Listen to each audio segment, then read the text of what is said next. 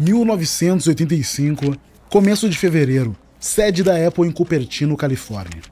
Steve Jobs tem aqui 29 anos e está no escritório, sentado na sua mesa, folheando a edição mais recente da revista Playboy.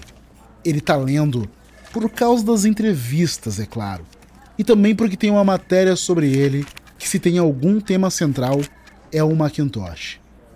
Steve Wozniak coloca a cabeça para dentro da porta entreaberta. Ele pergunta se o Jobs pode falar.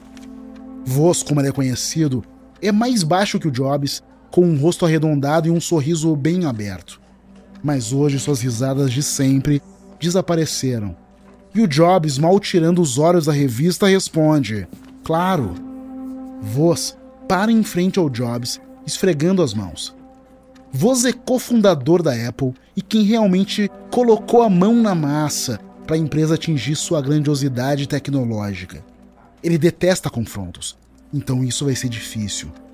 Voz respira fundo antes de dizer que tomou uma decisão. O Jobs pergunta se é sobre o Apple II e, caso seja, ele pede para deixar para amanhã, pois ele está atolado. O Apple II é o modelo líder em vendas da Apple e foi Voz que o desenvolveu. Mas o Jobs não tem tempo para mais nada que não seja seu xodó, o projeto Macintosh. Mesmo com ele vendendo abaixo das expectativas e sendo superado de longe pelo PC da IBM. Voz limpa a garganta e diz que, na verdade, a conversa é mais sobre ele. Steve Wozniak não é de falar de si mesmo, então isso deve ser importante. Jobs finalmente olha para Voz, todo ouvidos, e voz dispara. Pois é, eu decidi sair da Apple. Jobs pula da sua cadeira. Com seu jeito esquentado, ele pergunta: Que? Do que você tá falando? Deixar a Apple. Voz continua em um tom moderado. Ele diz que não tá gostando do jeito que as coisas estão indo ultimamente com Scully e tudo mais. Ele se refere a John Scully, o CEO da Apple nos últimos anos. Vô sente que ele não lhe dá o devido valor por sua contribuição para a empresa, que acha muito zoado que 85% do faturamento da Apple venha do Apple II, mas Scully sequer os mencionou no encontro anual que aconteceu no mês anterior. Jobs faz uma careta. É verdade, a divisão de voz é essencial e não recebe o devido reconhecimento. Então Jobs tenta apaziguar. Ele fala que voz é uma parte tão valiosa da empresa, ele não pode sair. Voz reclama que não se sente valorizado, diz que é só o Macintosh isso, o Macintosh aquilo, que ninguém se importa com o Apple II. Jobs balança a cabeça e diz que se importam sim. Vô suspira. Ele pergunta por que então ele está ouvindo rumores de que o Jobs queria realocar todos os recursos do Apple II no Macintosh, que ele estaria entediado com o Apple II. Ah, qual é? Não estou entediado com o Apple II. Só estou animado com o Macintosh. Voz vai ficando irritado e diz que acha que a empresa está indo na direção errada. E alerta a Jobs que ele também deveria ficar esperto. O conselho está querendo te empurrar para fora em favor de Scully. Jobs balança a cabeça e garante que Voz não precisa se importar com ele. Voz faz uma pausa. Ele e Jobs são amigos desde a adolescência e ele não quer uma briga. Gentilmente, Voz diz que está decidido, que não quer mais dirigir esse navio e que é hora de pular do barco. Com isso, Voz sai da sala e da companhia que ele fundou. Na saída, vende a maior parte das suas ações esse movimento assusta Wall Street e o preço das ações da Apple despenca. A semente da discórdia foi plantada na Apple. Nos últimos nove anos, a Apple foi de um experimento na garagem a uma grande empresa com capital aberto. Agora, a Apple enfrenta não só desafios existenciais dentro da empresa, como desafios da altamente predatória indústria da tecnologia. E a Apple vai ter que lutar duro para não se tornar uma presa.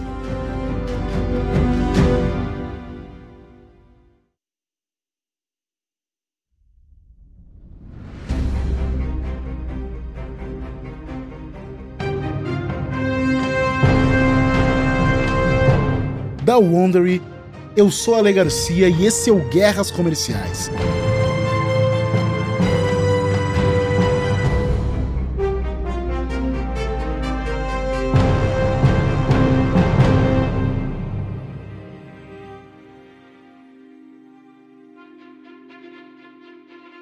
Último episódio, a gente mergulhou na história por trás do computador doméstico e dos seus inventores.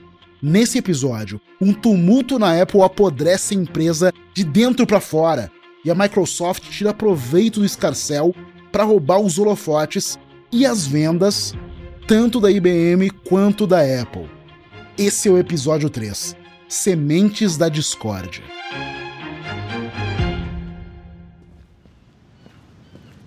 Outono de 1984. Instalações da IBM em Boca Raton, Flórida. Don Street passeia pelo perímetro com as mãos nos bolsos. Ele tem 40 e tantos anos e é um respeitado programador encarregado do PC da IBM. Com ele tá Bill Lowe, outro executivo da IBM que está trabalhando em computadores pessoais. Street convocou Lowe para sair de seu escritório em Nova York para uma reunião de emergência ele quer discutir um novo computador pessoal da IBM. Street fala para Bill que o PC Júnior é um desastre. Os clientes reclamaram que é mal feito e que não tem memória suficiente para rodar os programas. Como eles vão roubar clientes da Apple assim? Lowe fica pensativo e concorda com a cabeça. Ele sugere algumas melhorias. As pessoas têm reclamado do teclado, então vamos trocar por um novo e vamos inflar a verba de marketing e vender mais barato que o Apple II. Street diz que é fundamental tirar uma fatia maior das vendas de Natal, mas mesmo que isso funcione, ele não sabe se eles podem bancar a margem mais baixa. Lowe dá de ombros e diz: Nós somos a IBM, somos a maior empresa de computadores do mundo. Para conquistar uma fatia do mercado de PCs, a gente pode bancar um pouco de prejuízo a curto prazo. Os principais clientes da IBM são clientes corporativos cheios da bala e acostumados a melhorias pontuais, bem diferentes dos usuários domésticos e do setor da educação que usam o Apple II, consumidores que vão pagar mais caro por um computador rápido e potente, que tem a capacidade de rodar programas mais pesados. Mas nenhuma das duas empresas pretende continuar com o mesmo jogo. Street aproveita para perguntar se Lowe está sabendo que o Steve Jobs começou a ir atrás de clientes corporativos. Lowe dá uma bufada e diz: Claro que sim. Jobs recentemente apresentou o Macintosh para os chefões do setor de processamento de dados das 50 maiores empresas dos Estados Unidos. Eles estão indo atrás do mercado corporativo. O nosso mercado, diz Lowe. A IBM domina o processamento corporativo de dados e é um gigante da indústria. Sua receita deve superar 45 bilhões de dólares em 1984, enquanto a da Apple está em 1,7 bilhão. Mas apenas números não contam a história toda. A grande receita da IBM vem de todo tipo de máquina. PCs somam apenas uma fração disso. A IBM tem o peso, mas a Apple tem um impulso. Sock Street faz pouco caso e diz que eles não precisam se preocupar com o Macintosh. Lowe questiona e diz que a expectativa de vendas no primeiro ano do Macintosh é de 250 mil unidades. Street se vira para ele e diz que Jobs está muito obcecado pelo seu bebê, o Macintosh, o que significa que as vendas do Apple II vão ser abaladas e eles podem capitalizar em cima disso. Vamos simplesmente focar em aumentar as vendas do PC Júnior, ele diz. Street e Lowe estavam certos, embora talvez tenham subestimado o problema. A Apple não está só em apuros, como o conselho está se preparando para empurrar Jobs para fora.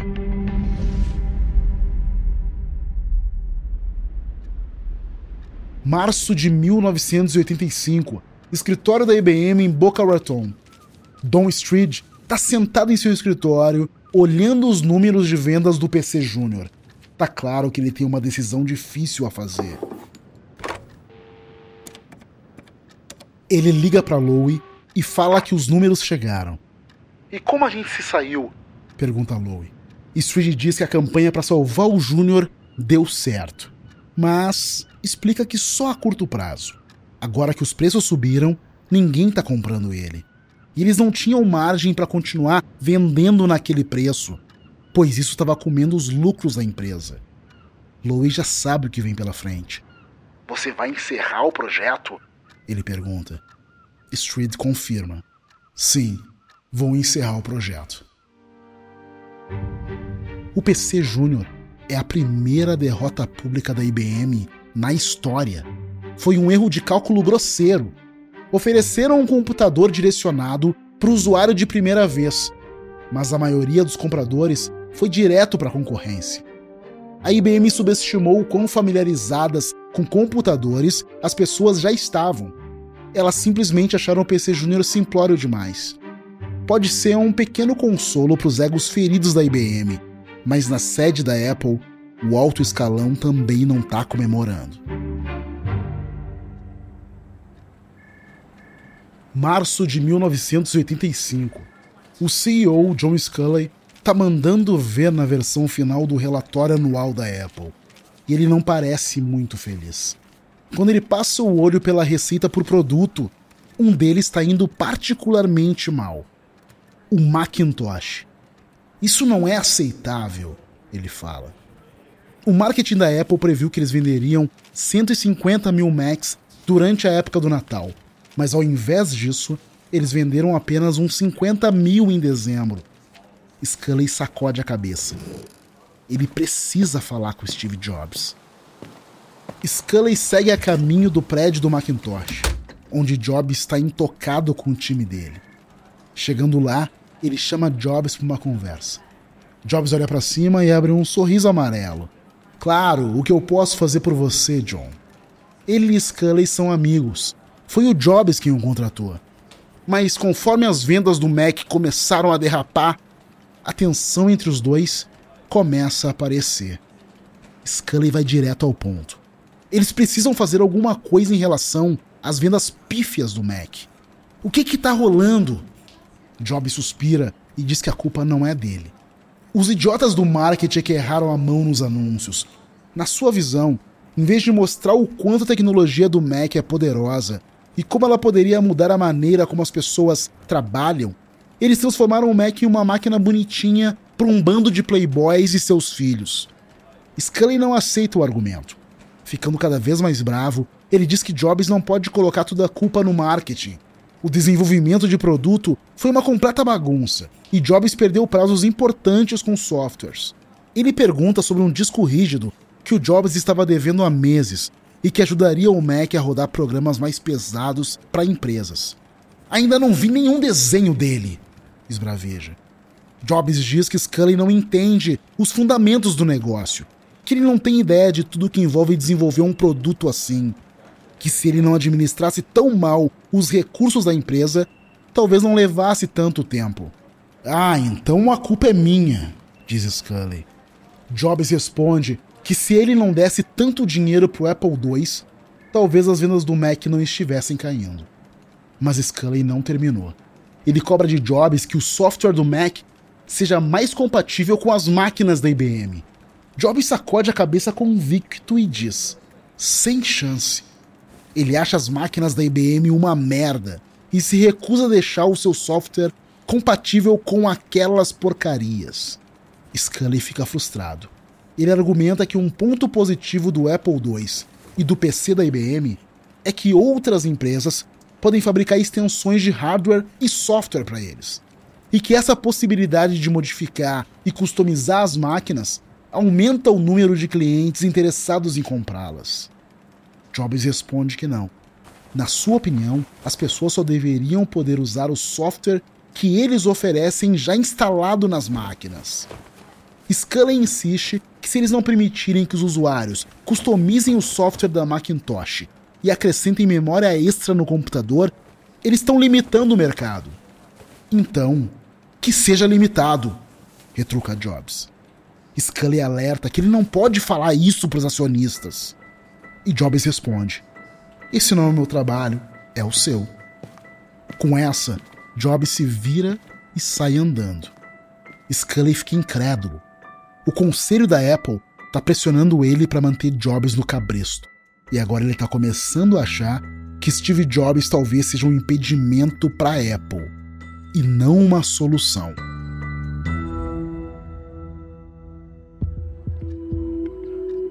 Abril de 1985. A gente está numa sala na sede da Apple. O conselho da empresa foi convocado para uma reunião. O olhar na cara de todo mundo entrega. Scully e Jobs estão sentados em lados opostos da mesa, evitando fazer contato visual. Scully é o CEO e Jobs é o presidente do conselho. Mas desde que Vô saiu, ele veio se tornando mais e mais isolado, com cada vez menos aliados um membro do conselho abre os trabalhos. Na primeira ordem, ele propõe uma reorganização e defende a contratação de um gerente mais moderado para comandar a divisão do Mac. Jobs olha para cima chocado. O que ele quer dizer com um gerente mais moderado? Scully se mete na discussão e revela que alguns funcionários têm reclamado do comportamento do Steve Jobs. O pessoal na divisão do Mac tem se dirigido a Scully para reclamar do seu jeito desequilibrado. Quanto maior a pressão, mais ele grita com os funcionários. Na verdade, ficou totalmente impossível trabalhar para o Jobs. Jobs retruca: Olha, meu, eu não quero trabalhar com alguém com MBA de terninho azul que não entende as possibilidades tecnológicas do Mac. Scully acha que o que Jobs não quer é trabalhar com alguém que ele não possa controlar. Mas pior que isso, Jobs não entende que ele está andando no fio da navalha. Outro membro do conselho se intromete. John, você é o CEO. O que você disser tá falado. Scully ironiza e diz que é difícil agir como CEO quando o gerente geral da divisão no MEC também acontece de ser o presidente do conselho. Um membro do conselho se exalta. Scully tem razão. E a decisão, na verdade, já foi tomada pelo conselho. Steve, ele anuncia, você precisa renunciar ao seu cargo na divisão do Mac. Jobs olha ao redor da sala. Tá claro que o conselho tá contra ele. Ele não tem escolha. Tá bom, eu vou deixar a divisão do Mac. Mas por dentro ele tá furioso. Ele não pode perdoar Scully. Ele sente que foi traído e atacado de surpresa.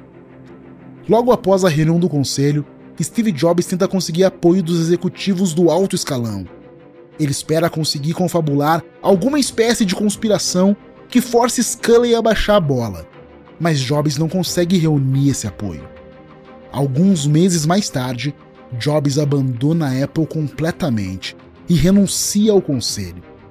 Com isso, os dois fundadores estão fora. E isso não poderia acontecer em um momento pior.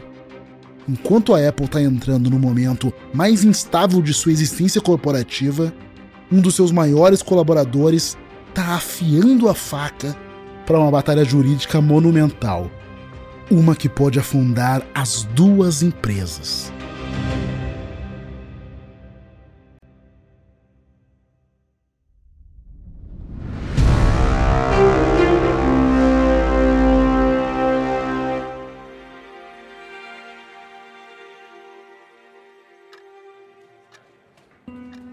Outubro de 1985. É tarde da noite no escritório de Scully na sede da Apple em Cupertino. Ele está perdido em seus pensamentos. Outro dia escutou um boato perturbador sobre a IBM e a Microsoft e isso está consumindo ele por dentro. Ele decide dar uma ligada para Bill Gates. Gates atende. E aí, John, como é que tá? Gates e Scully têm uma boa relação profissional a essa altura, a Microsoft já está desenvolvendo programas para o Macintosh há anos. Tá melhorando, Scully responde. A Apple tem atravessado um turbilhão desde a saída do Jobs. O preço das ações mergulhou de cabeça e Scully está lutando para manter a empresa nos trilhos. Gates sabe disso e pergunta como pode ajudar. Scully vai direto ao ponto. Ele ouviu dizer que Gates fechou um acordo com a IBM para trabalhar em um novo sistema operacional para eles. Gates fica relutante. Você sabe que eu não posso falar sobre isso. Scully franze a testa. Ele está irritado com a falta de posicionamento de Gates. Na visão dele, a Microsoft deveria estar trabalhando para criar programas para o Macintosh, não para PCs. Em vez disso, a Microsoft está desenvolvendo um novo sistema operacional chamado Windows. Scully simplesmente não entende porque Gates deu meia volta e desenvolveu o Windows para as máquinas clones dos concorrentes da IBM. Por que, que ele está ajudando a concorrência da Apple a fazer PCs em vez de ajudar a Apple a fazer Macs? Gates suspira. Não é uma coisa nem outra. Ele apenas está indo para onde tem trabalho para a Microsoft. Scully fica pé da vida com essa afirmação. Porque não é só que a Microsoft está desenvolvendo software para concorrência. É que eles possivelmente estão roubando ideias da Apple. E ele deixa isso claro para o Gates. Ele diz com todas as letras que seu time está preocupado que a Microsoft esteja roubando ideias do Macintosh para usar no Windows e em outros produtos que ele desenvolveu para a concorrência. Gates respira fundo e diz que essa é uma acusação séria. Scully continua. Eles deram protótipos do Mac, softwares e ferramentas de programação de aplicativos para Microsoft. Isso porque eles achavam que a empresa estava desenvolvendo programas de interface gráfica de usuário só para o Mac. Em vez disso, Gates está por aí, vendendo para fulano, cicrano e beltrano. Em um tom mais frio, Gates pergunta o que o Scully quer. Ele pede para que Gates mude os ícones e programas copiados, ou eles vão levar a questão para o tribunal. Sem chance. E se você chamar os advogados, vamos parar de desenvolver produtos do Macintosh. Scully olha para o telefone chocado. Ele não pode acreditar que Gates, aos 29 anos, está se impondo contra ele. Ao fazer softwares tanto para IBM quanto para Apple, a Microsoft tem dado um jeito de lucrar jogando dos dois lados da guerra Mac contra PC. E agora Scully precisa decidir se vai bancar o blefe de Gates.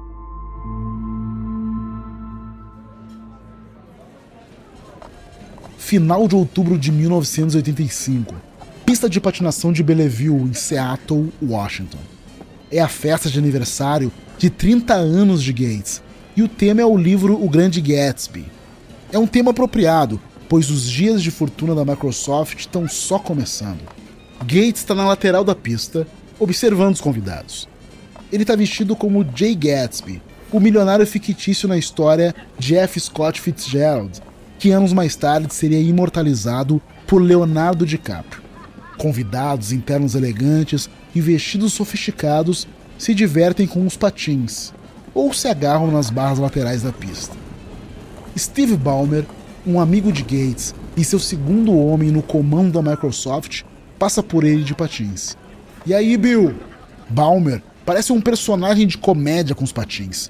Ele tem dois metros de altura e porte de jogador de futebol americano. Ou seja, dificilmente o mais gracioso dos patinadores. Gates sorri para Balmer, diz que ele tá bem e revela que na verdade está pensando na Apple. Balmer não fica surpreso. Gates está sempre pensando em trabalho. Agora? Qual é? Me diz o que você está pensando. Gates conta que o Scully falou que eles vão ter uma disputa jurídica pela frente caso a Microsoft não mude alguns dos seus softwares gráficos. Balmer pergunta se ele quer fazer um acordo e apaziguar os ânimos ou arriscar e partir para o tribunal. Gates ainda não tem certeza. Eles têm um IPO no horizonte. A Microsoft vai abrir capital e pela primeira vez vender suas ações na bolsa de valores. Nesse processo, ele vê uma chance de tornar a Microsoft tão grande quanto a Apple. Isso se eles conseguirem continuar fazendo softwares para outras empresas. Mas uma batalha legal nesse momento poderia afetar o preço das ações. Balmer concorda que um processo tumultuado com a Apple poderia brochar os investidores. Balmer dá um tapinha nas costas de Gates. Mas agora chega. É hora de curtir o seu aniversário. A gente pode lidar com isso amanhã. Balmer patina para longe, deixando Gates refletindo sobre a sua situação. Alguns meses depois, é verão em 1987. Estamos em Palo Alto, num prédio de dois andares com janelas contínuas que se projeta no céu azul. Gates olha para as fileiras de árvores lá fora. Ele veio encontrar o seu antigo camarada Steve Jobs. Ele está na nova startup de Jobs chamada Next. Eles fazem computadores com foco em educadores. O recepcionista pede que ele se sente, enquanto o Mr. Jobs não vem. Jobs convidou seu velho amigo e adversário para vir se encontrar com ele. Parece que ele está seguindo à risca o ditado russo. Mantenha os seus amigos por perto e os seus inimigos mais perto ainda. Gates se acomoda em um assento. Pelas portas de vidro ele pode ver Jobs andando de um lado para o outro com telefone no ouvido. Gates levanta a mão e acena para ele, mas Jobs o ignora e continua a conversa. É importante para Jobs deixar Gates esperando. A Microsoft lançou seu sistema operacional Windows em 1985. Ele é amplamente usado por PCs, mas não por Macs. A Microsoft abriu capital em 1986 e agora a companhia é gigante. Graças à força do software da Microsoft, Gates se tornou incrivelmente rico e poderoso. Claro, a ameaça da Apple de entrar com um processo contra a Microsoft ainda existe. Mas por enquanto, Gates está colhendo os frutos de estar entre os principais players. Gates olha para seu relógio. Quase meia hora já passou, mas Jobs mantém ele esperando. Isso porque Gates pode ver Jobs através da porta de vidro. E bem quando o temperamento de Gates começa a esquentar, Jobs aparece. Bill, ótimo ver você de novo. Ah, é? Gates responde. Você poderia ter me visto mais cedo se você não tivesse me dado um chá de cadeira. Jobs apenas responde: Bem, você tá aqui agora. Gates se senta no escritório de Jobs, que imediatamente começa a soltar um pitch. Ele conta que estão construindo a próxima grande inovação na educação, a estação de trabalho Next vai mudar tudo. E ele quer que eles comecem a construir algo. Juntos. Gates é pego de surpresa. É sério aquilo? Claro! Eu sei como o seu software é bom, reconhece Jobs. Gates diz beleza e pede para que Jobs o avise quando ele estiver trabalhando em um protótipo, para que eles possam bolar algo que faça sentido.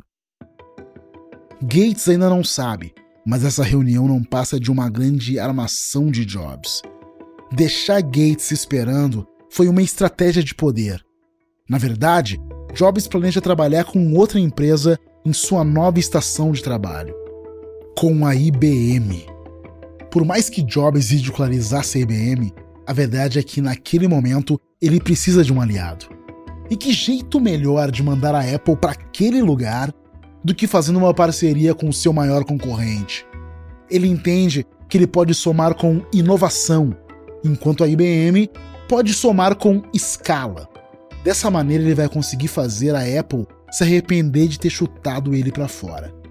Quanto ao Gates, ele está prestes a ter problemas maiores do que apenas ficar de fora da próxima grande inovação do Jobs.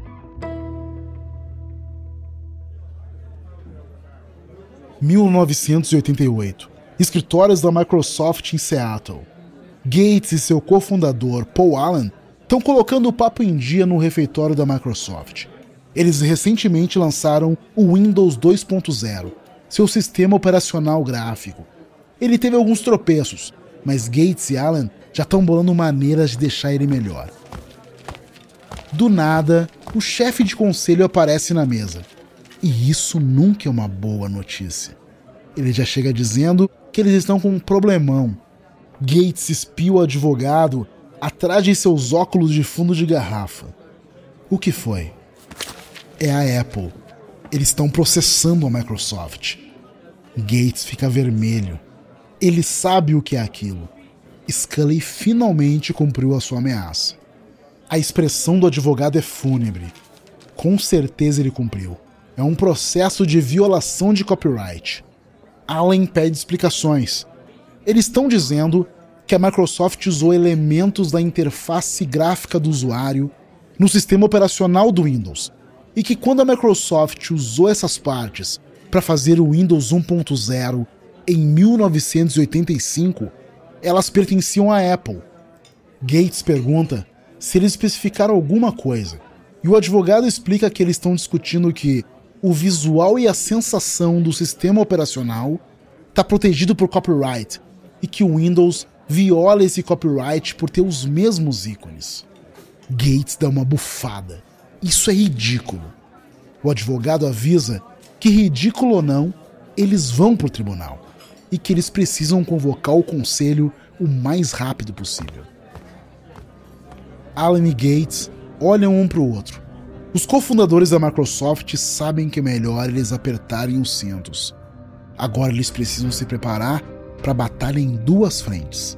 Eles precisam resolver problemas sérios com seu software operacional e, ao mesmo tempo, se preparar para uma batalha épica.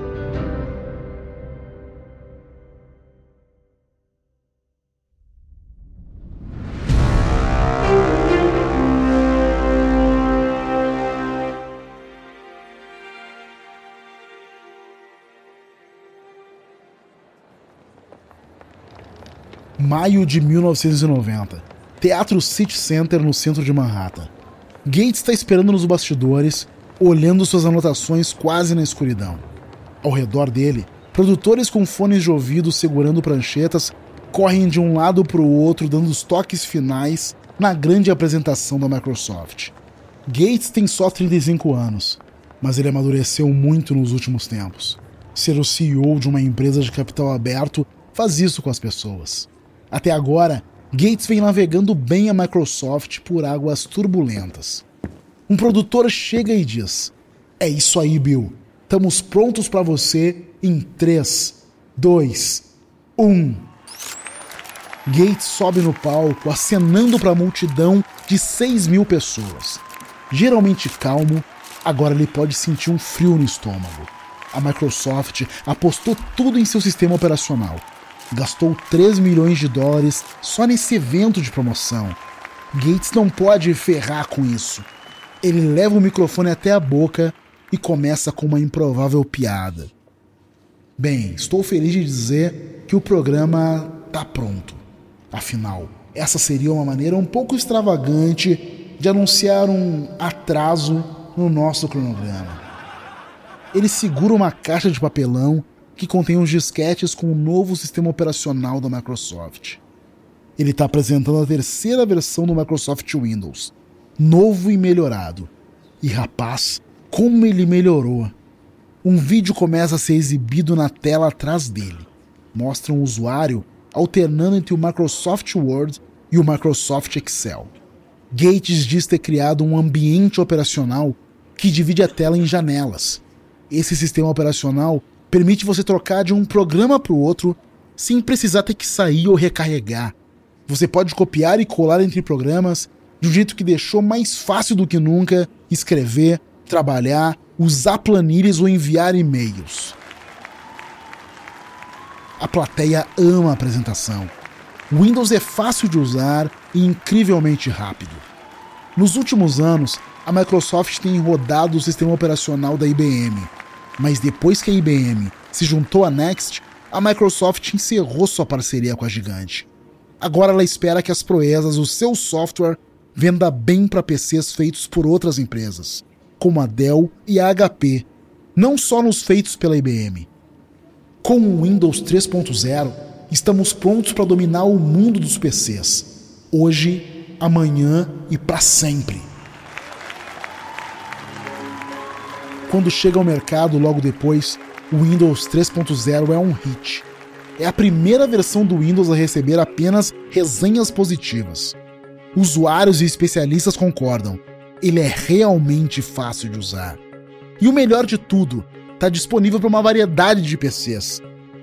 Durante sua primeira semana, o Windows se tornou o software empresarial líder em vendas.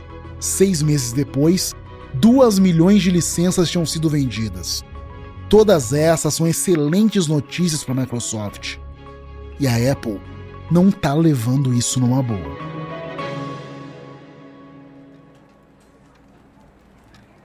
Outubro de 1990, sede da Apple em Cupertino. Scully está sentado em sua mesa no escritório com a cabeça nas mãos. O CFO da Apple está sentado de frente para ele, desconfortável, se mexendo no assento. O CFO dá uma tossidinha. Então, é. Será que a gente pode falar dos números de vendas daqueles Macs de baixo custo? Scully mal olha para cima. Mais más notícias, ele imagina. Pode ter certeza. O que o CFO tá vendo é uma completa rejeição do mercado. Scully faz contato visual e pergunta quão ruim tá a situação. O CFO fala que os Macs de baixo custo não foram bem. Ninguém tá comprando eles. Eles estão perdendo feio para os PCs. Scully balança a cabeça. Ele pensou que fosse isso que as pessoas quisessem. Um computador mais barato. Ele pensou que a Apple poderia fazer melhor que a IBM. Talvez Jobs tivesse razão. Talvez ele não faça ideia de tudo que envolve desenvolver um produto. O CFO faz uma pausa e avisa que sabe uma maneira de terceirizar o desenvolvimento de produtos e combater o domínio do PC. Scully é todo ouvidos. Bem, você sabe que por anos a IBM ganhou dinheiro licenciando seu sistema operacional para outras empresas. Scully pergunta se ele está falando de clones, que são computadores fabricados por outras empresas que rodam com software e peças licenciados. São basicamente cópias, só que cópias autorizadas. Como se Louis Vuitton enviasse seus desenhos de bolsas de couro para outras empresas, mas cobrasse uma taxa para usar em sua marca. Só que clones também podem diluir uma marca. Se alguém pode comprar um computador mais barato que roda com o software da IBM, por que essa pessoa torraria dinheiro com um computador da IBM? Scully considera isso por um instante. Então a gente basicamente deixa as pessoas copiarem os Macs e então elas nos pagam pelo software? Pergunta. O CFO confirma. Exatamente. Não parece uma má ideia. E francamente, Scully não sabe o que fazer. Sem o Jobs, a Apple está lutando para se manter em pé. Scully olha direto para frente. Eles precisam fazer alguma coisa. Eles até estavam conseguindo tocar o barco, mas agora estão afundando. A Microsoft está prestes a registrar uma receita gigante mais de um bilhão de dólares só naquele ano. Eles alcançaram a Apple. E tudo isso porque venderam seu maldito software para o computador de qualquer pessoa. O CFO se inclina para frente. Ele acha que eles ainda podem fazer um negócio. Lançar uma aliança com outras empresas como a IBM e a Motorola. Se eles conseguirem fazer essa parceria, talvez consigam conter a dominação de mercado do PC e do Windows. Scully pensa a respeito e decide levar a questão para o conselho. Por hora, ele só precisa de um drink. Scully volta a afundar em sua cadeira. Ele não pode acreditar que a Apple está tão desacreditada. A Microsoft deu uma grande mordida na maçã e a Apple está sentindo a dor os PCs estão batendo nos Macs. E agora a Apple precisa encontrar uma maneira de reagir. No próximo episódio de Guerras Comerciais, a Apple transforma o mundo ao desenvolver o iPod e o iPhone, produtos que colocam um computador no seu bolso. E a Microsoft se esforça para continuar inovando agora que o Davi se tornou Golias.